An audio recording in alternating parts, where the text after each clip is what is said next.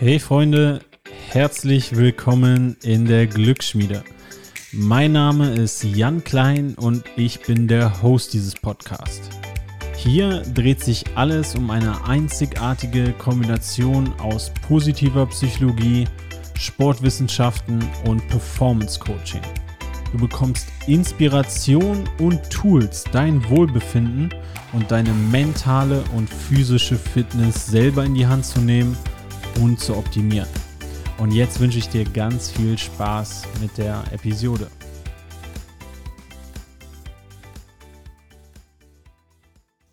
Hey Freunde, schön, dass ihr wieder dabei seid. Ich habe über den letzten Monat verteilt mir das Audiobuch von Will Smith angehört. Und ja, ich fand ihn vorher schon cool, also als Schauspieler auch richtig, richtig gut. Gerade, ja, I'm Legend war wahrscheinlich früher einer meiner Lieblingsfilme, aber auch seine, seine anderen Filme, da fand ich ihn richtig, richtig gut drin. Und nach dem Buch, ja, feiere ich ihn quasi noch mehr. Richtig, ja, interessantes Buch, aber auch ja, irgendwie inspirierend. Und natürlich ist es jetzt nicht ein Leben, wo wir uns vielleicht alle mit identifizieren können oder so einfach reinversetzen können. Aber einfach die Lebensgeschichte ist sehr, sehr spannend, weil in diese Welt, so in die Hollywood, Hollywood, Hollywood-Welt und die Rap-Welt, gerade so die Anfänge in Amerika, das fand ich sehr, sehr spannend. Und aber auch, ja, was das so mit einem Menschen macht, wenn man ja diese absoluten Höhen hat, aber auch absolute Tiefen, ja, und dass es auch nicht von ungefähr kommt, dass Will Smith da ist, wo er gerade steht. Und das ist richtig gut geschrieben, dieses Buch. Er hat auch mit Mark Manson zusammengearbeitet. Der hat das Buch The Subtle Art of Not Giving a Fuck geschrieben, was auch äh, ja, ein jahrelanger oder zumindest eine ganz lange Zeit Bestseller war und auch toll geschrieben ist. Ich denke, der wird da auch seinen Teil dazu beigetragen haben. Aber Will Smith ist auch ein richtig guter Storyteller. Also da kommt allein, ja, wenn, selbst wenn man jetzt kein Fan von ihm ist oder auch nicht so an der Hollywood-Welt Hollywood interessiert ist, dann finde ich das Buch auch einfach trotzdem unterhaltsam. Aber es hat auch Lektionen, die man würde ich behaupten, aufs eigene Leben anwenden kann oder transferieren kann. Und um diese Lektionen soll es jetzt in dieser Podcast-Episode gehen. Ja, so das ganze Entertainment äh, in dem Buch, dafür müsst ihr euch das dann entweder im Papierformat geben oder äh, das, das Hörbuch euch selber anhören. Da sind auch richtig, richtig coole, einfach unter, sehr unterhaltsame Geschichten drin. Ähm, verlinke ich euch in den Shownotes. Könnt ihr, wie gesagt, bei, bei Audible über den Probemonat, den es ja auch über den Podcast gibt, äh, gerne mal ausprobieren. Ja, oder auch als Papierformat oder Kindle-Format gibt es das auch schon bei Amazon. Ob es das schon auf Deutsch gibt, weiß ich tatsächlich nicht. Ich habe es mir auf Englisch angehört, ist aber total verständlich. Und wie gesagt, ähm, Sprache ist richtig schön, macht auch echt Spaß da zuzuhören. Und ich kann mir auch vorstellen, sehr Spaß, das zu lesen. Jetzt zu den Lessons quasi aus dem Buch. Äh, er beginnt das Ganze mit einer Geschichte, wo er noch ein kleines, ja, nicht klein, aber noch ein vorjugendlichen Alter, so, so 10, 10, 11 äh, Jahre alt war. Und äh, diese Geschichte handelt von, von ihm und, und seinem Bruder Harry und seinem Vater, der wird die ganze Zeit Daddy O in dem, in dem Buch genannt. Und ja, Daddy O hat einen, einen Shop. Er, ist, äh, er verkauft Eis. Und in diesem Shop gibt es im Lager quasi eine, eine, ja, eine Mauer. The Wall heißt diese Geschichte auch. Und diese Wand, die sieht so, ja, so heruntergekommen aus, dass Daddy-O sich dazu entschließt, die einmal komplett auseinanderzunehmen, komplett abzureißen. Riesiges Ding und dann soll da eine, ja, eine neue Wall gebaut werden, was erstmal so eine Art Mauer im Prozess ist, aber am Ende soll dann ja eine neue, eine neue Wall errichtet werden quasi. Und dafür holt Daddy O sich keine Handwerker, sondern lässt das seine beiden kleinen Söhne machen. Und in dem Fall halt so Will Smith und seinen, seinen Bruder Harry. Und die beiden müssen über ein ganzes Jahr jeden Tag, egal ob Ferien, egal ob Klausurenstress, egal ob irgendwelche Events anstehen, egal ob krank, egal was, die beiden müssen jeden Tag in den Shop vom Vater kommen und diese Wall errichten. Und dafür müssen sie ganz oldschool Classic, ohne irgendwelche Maschinen, ja, in dem Buch sind es die, die Bricks, also die Ziegelsteine quasi, übereinander legen. Und das von Hand. Ich kenne mich im Handwerk jetzt null aus, aber es ist wohl eine ganz veraltete Technik, die die beiden hier benutzen. Er sagt, das hätte eine Gruppe von Handwerkern wahrscheinlich drei, vier Tage ja, in Anspruch genommen, aber für die beiden, die davon ja auch wenig Ahnung haben, wird sich das Ganze, wie sich dann in der Geschichte herausstellt, auf ein ganzes Jahr lang hinziehen. Die sind natürlich absolut frustriert zwischendurch und verzweifeln richtig an der Aufgabe und haben überhaupt keinen Bock mehr und lassen es den Vater auch wissen, der sie aber dann irgendwann zu sich heranzitiert und denen sagt, so nach dem Motto, There is no wall, there's only one brick at a time. Also als Metapher natürlich dafür, dass sie sich jetzt nicht auf die ganze Wall konzentrieren sollen, die sie da errichten sollen, sondern dass sie Stein für Stein denken sollen. Und Will Smith stellt dann fest, auch wenn ihn das richtig abfuckt, richtig ärgert, diese Aussage, und der richtig pisst auf seinen Vater ist, dass wenn er sich wirklich jetzt Brick für Brick darauf konzentriert, einen Stein über den anderen zu legen und nicht mehr an die, an das Endprodukt, also diese fertige Wall, denkt, dann wird die Aufgabe plötzlich immer kleiner und immer machbarer. Weil er aufhört, ja, nur darüber nachzugrübeln, okay, diese fertige Mauer, die wird hier, oder diese fertige Wand, die wird hier nie errichtet werden. Er sagt, okay, wenn ich jetzt daran denke, einen Stein über den anderen zu legen, das schaffe ich, das kann ich, das traue ich mir zu. Und wenn ich mich darauf konzentriere, ja, dann wird das Ganze plötzlich von einem riesigen, riesigen Haufen zu ja, Stein für Stein, zu kleinen, kleinen Aufgaben. Und mit diesem Mindset schaffen es die beiden, ja, ich glaube, 10- und 12-jährigen Jungs, dann tatsächlich diese riesige, riesige Wall innerhalb von einem Jahr wieder zu errichten, indem sie wirklich Stein auf Stein legen. Und am Ende steht dann der Papa neben denen, als sie diese äh, Wall wieder errichtet haben. Die können es gar nicht richtig fassen. Und er sagt dann zu ihnen so nach dem Motto, Don't you guys ever tell me you can't do anything. Also, obwohl die Jungs natürlich nie daran geglaubt haben, dass sie irgendwann nochmal fertig werden, äh, hat denen der Vater mit, mit dieser eindrucksvollen Aufgabe ja, bewiesen, beziehungsweise die Jungs haben es sich selber bewiesen in dem Fall, dass quasi alles möglich ist. Und diese Geschichte ist schon, also es ist am Anfang von dem Buch, ich habe die jetzt wirklich klein zusammengefasst. Die, allein diese Geschichte lohnt sich, die habe ich auch schon mit mehreren Klassen bei mir in der Schule äh, gehört, einfach auch so, um die, die Lesson daraus äh, mal herauszukristallisieren.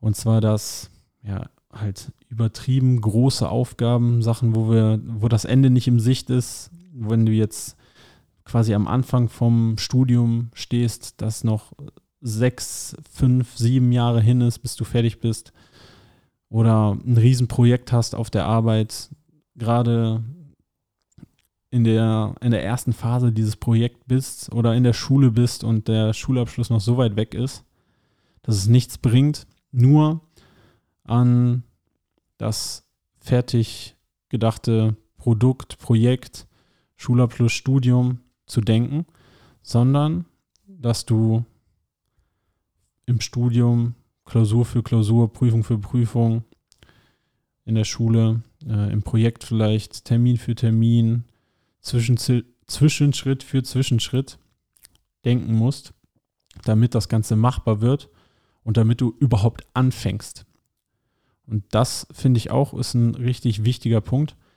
Wenn wir nur an ja, diese riesige Aufgabe denken, beispielsweise, mir ging es immer so bei, bei Hausarbeiten oder bei der Staatsexamensarbeit noch schlimmer, die ja wirklich ja, so 50, 70 Seiten äh, war.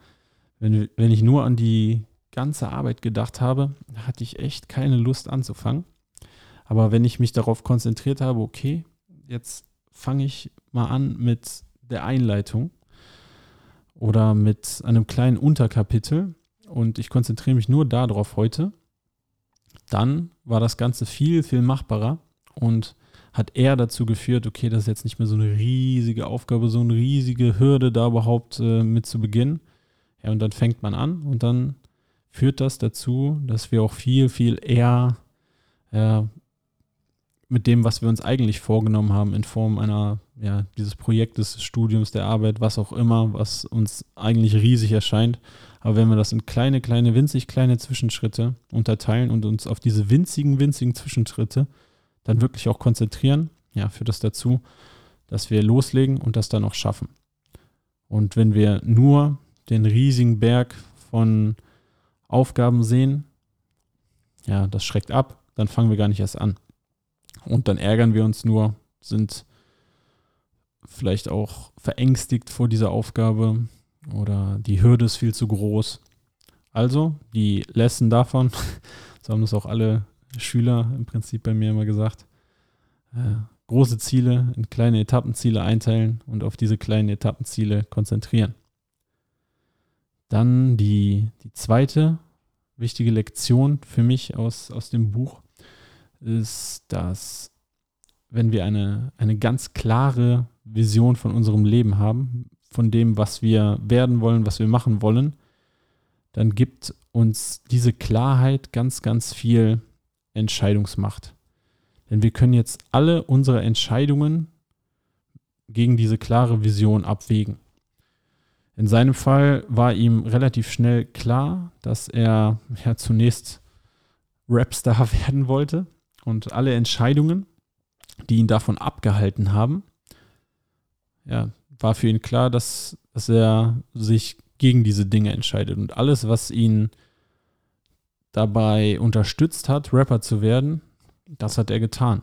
Und er meinte, erst als ihm das richtig klar geworden ist, was er eigentlich will, konnte er richtig loslegen und hat sich motiviert gefühlt und inspiriert gefühlt und hatte Struktur und mehr Klarheit, weil durch diese Vision er genau wusste, was er ablehnen musste, wozu er Nein sagen musste. Ja, und wenn wir keine klaren Ziele haben, dann wissen wir nicht, wozu wir Nein sagen sollten. Dann wissen wir auch nicht, was unser gewünschter Weg ist, sondern dann werden wir wahrscheinlich den Weg von irgendwelchen anderen Leuten gehen.